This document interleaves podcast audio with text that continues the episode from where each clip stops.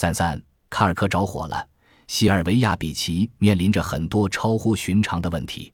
在距公之于众的出版日期仅剩六个月时，小说还远远没有完成，一部分手稿此前被烧毁，而要回唯一幸存的手稿也困难重重。他多次写信、发电报给纽约的约翰·奎因，能把遗失的那几页寄给乔伊斯吗？不能。能让人去他的办公室把那几页手抄下来吗？不能。西尔维亚的母亲从普林斯顿给奎因打电话，说明他五月份要乘船前往巴黎，询问他能否好心让他带上此前遗失的手稿，他女儿会尽快归还的。奎因拒绝了。在渡轮起航的那天，他给他打了几次电话，几乎声泪俱下，回答还是不能。他会拿回少的那几页手稿。奎因写信给朋友说，但要在我方便的时候。这就是他传递出的信息大意。比奇回忆说，他使用了那种不应该对我母亲这样的女士说出口的语言。事情一波三折，但西尔维亚·比奇已经为《尤利西斯》的宣传忙得焦头烂额，几乎没有精力理会手稿带来的麻烦。他起草了一份传单，宣布了出版计划。连载期间四次被禁的《尤利西斯》。将由莎士比亚书店组本出版。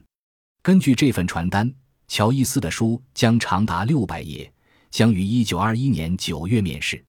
他的姊妹和朋友在美国招揽订单，莎士比亚书店的常客们立即预订，还提供了其他可能购买的顾客的名单和地址。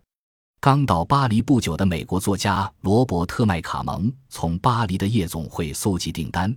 在大清早回家的路上，顺道送到了莎士比亚书店。比奇几乎无法辨认某些订单上的字迹。乔伊斯来到莎士比亚书店，等待订单的到来。比奇把预定者的名字一记在一本绿色笔记本上：哈特克莱恩、威廉巴特勒叶芝、艾弗温特斯、威廉卡洛斯威廉斯、华莱士斯蒂文森、温斯顿丘吉尔。约翰·奎因预定了十四本，尽管约瑟芬贝尔身陷囹圄，华盛顿广场书店还是订购了二十五本，是数量最大的单笔订单。消息传播的很快，莎士比亚书店挤满了闻讯而来的人，收入是平时的两倍多。西尔维亚向母亲吹嘘说，书店开张还不到两年，他就要出版这个时代最重要的书了。我们也会因此名声大噪。啦啦啦！有关比奇和莎士比亚书店的文章也出现在报纸上。《巴黎论坛报》报道，美国女孩在此地经营小说书店。文章附了一张比奇的照片，还称有传言说《尤利西斯》的出版可能意味着比奇小姐被禁止返回美国。也有人不愿听到这样的消息。乔治·肖伯纳在回复中说，他已经读过一部分《尤利西斯》。它是关于文明进程中一个可增阶段的叛逆的记录，他这样写道，而同时它也是真实的记录。肖伯纳本人是安东尼·康斯托克早先的受害者之一。一九零五年，他的《华伦夫人的职业》在纽约上演期间，剧组人员曾经被警方拘捕。据此，人们大概会想到，既然是真实的记录，不论它可增与否，都有许多值得推荐的地方。事情并不是这样，肖伯纳推想西尔维亚比奇只是一个被艺术煽起的狂热迷惑住了的野孩子。他写道：“对我来说，这真实是丑陋的。他已经幸运地逃离了那个丑陋的岛屿，来到了美好明媚的英格兰。”肖伯纳觉得应该让所有爱尔兰的年轻男士都去读《尤利西斯》，作为对他们的一种浸没式的惩罚。这当然并不意味着他会去花钱买这本书。我是一个上了年纪的爱尔兰人，他提醒比奇说：“如果你认为会有爱尔兰人愿意掏一百五十法郎去买一本书，那你就太不了解我的同胞了。”艾兹拉庞德读过这封信后，在日晷上称肖伯纳是久等懦夫，他太害怕直面真相了。一九二一年，乔伊斯极大地加快了写作步伐，但尤利西斯。想要收尾还是遥遥无期。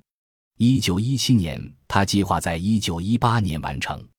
一九一八年，他计划在一九一九年夏天完成。把围巾缠在头上写卡尔克时，他计划在一九二一年年初完成。一九二一年一月，他计划在四月或五月完成。到了十月份，他预计只需要三个星期就能完成。到了十一月底，只需要五十个小时到六十个小时。尽管传单也发了，新闻也报道了，尤利西斯还是不可能在秋天按时面试。不过，乔伊斯最终赶在一九二二年二月二日，他四十岁生日那天出版了《尤利西斯》。乔伊斯在一九二一年春夏两季双管齐下，同时创作最后两章《伊萨卡》和《佩内洛普》。行文至此，小说有了多重视角和叙事声音。与荷马史诗的对应关系也更加鲜明。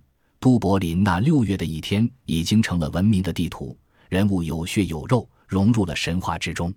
在布鲁姆凌晨两点回家时，事件以问答的方式展开，语气冷静疏远，好像出自俯视都柏林的奥林匹亚山众神之口。秘密已经不是慢慢展开的了。这一章的客观风格隐含着情绪和内容。一个没有父亲的儿子和一个没有儿子的父亲在一天中数次相遇，最终回到了父亲的家。在没有钥匙的情况下，想方设法进了家门。他们谈论巴黎、友谊和斯蒂芬的职业前途。布鲁姆为斯蒂芬泡了可可，并鼓励他低声吟唱一段故事诗。斯蒂芬照做了。布鲁姆回想起斯蒂芬在十岁时曾邀请他去家吃饭，他礼貌地谢绝了。现在，经过这漫长的一天，布鲁姆邀请斯蒂芬在他家过夜，斯蒂芬也礼貌地谢绝了。在年轻人离开后，斯蒂芬的手的触感和他渐行渐远的脚步声使布鲁姆有那么一会儿感到极为孤独。然而，所有这些都像是在白色的空旷房间里对着墙壁讲话，然后回音反射回来一样。最后一章的风格截然相反，佩内洛普是抒情性的。流动性的，乔伊斯原计划以茉莉的几封信作结尾。他请一位的里雅斯特的朋友把他创作所需的手提箱寄过来。一九二一年三月，他收到了用橡皮筋绑着的手提箱，里面装着他和娜拉在一九零九年互寄的信件。看到他们，信封上歪斜的贴着大大的红色邮票，折叠了两次的厚厚的信纸把信封都塞满了。还有娜拉那整齐的不带标点的字迹，足以让他回想起他们分隔两地的那些夜晚。他告诉他，他很喜欢被从后面操。他描绘了他们共度的一个特殊的夜晚，告诉他让他随心所欲。是的，他回信说：“现在我也记起了那天晚上，我从后面操了你好长时间，亲爱的，那是我操你操的最淫荡的一次。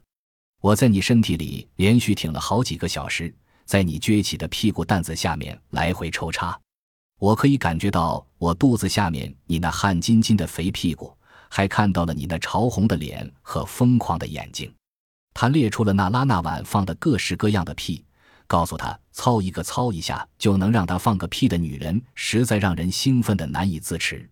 时隔十二年重读这些信，不只是再次与他们遗失的档案重逢。而且也重新回到了他甘愿冒着比政府审查还要大的危险的时刻，他冒着被拒绝的风险，一口气写出了那些超出他们权力的、发自肺腑的永恒的信。在其中一封信中，乔伊斯意识到，终有一天身体会消逝，唯一可能留下的可能是他们的言语。一九零九年，乔伊斯送给娜拉一册自己诗稿的装订本作为圣诞节礼物。还想象着将来他们的孙子孙女会翻阅这些纸张，也许他们的言语比其他任何事物留存的都要长久。污言秽语影响多多，不过他们还是把语言变成了白纸黑字。操这个词不仅意义具有冒犯性，单单把这四个字母写到纸上也是一种冒犯。这就是在印刷物上 F 星号星号 K 比它那意义明晰的补足形式更常见的原因。我们一直坚持认为，看到这四个字母比做一个隐晦的手势来影射这个词和它所传达的意义更出格，因为这个词作为一个词本身就举足轻重。fuck 是一个标志，它的外形就是一道奇特的景观，一个以星号为遮羞布的裸露的身体。娜拉的话语是神圣的，因为他们是身体性的。把那些淫荡的词写得大一些。乔伊斯告诉娜拉该怎么做，加上下划线，亲亲他们，把他们在你甜滋滋、热烘烘的逼上放一会儿，亲爱的，再拉起你的裙子，把它们贴到你那可爱的放屁的小屁股蛋子上。尤利西斯结尾的语言是莫莉娜不断流淌的意识流。凌晨三点，莫莉布鲁姆躺在床上，尚未入睡。布鲁姆与他头脚相对，在他身边沉沉睡去。与小说先前出现的断断续续的内心独白不同，茉莉的意识由八个乐章组成，连绵不绝，没有标点。乔伊斯把他的声音想象成饱满的、持续的、满不在乎的，与其说是人性的，不如说是地质性的。他的身体像某个在他脑海中隐现的维特鲁威女人那样四下伸展开来，他的思绪和记忆如同起伏的浪潮。从一九一五年的里雅斯特附近遭受轰炸开始，故事的视角就一直在拓展变化。当在巴黎小说即将收尾时，佩内洛普完成了乔伊斯设想的小说的宇宙二分体。伊萨卡是在星际边缘讲故事，佩内洛普又返回到茉莉身上，就好像回到了在寒冷星际中旋转的温暖的地球。本集播放完毕，感谢您的收听。喜欢请订阅加关注，主页有更多精彩内容。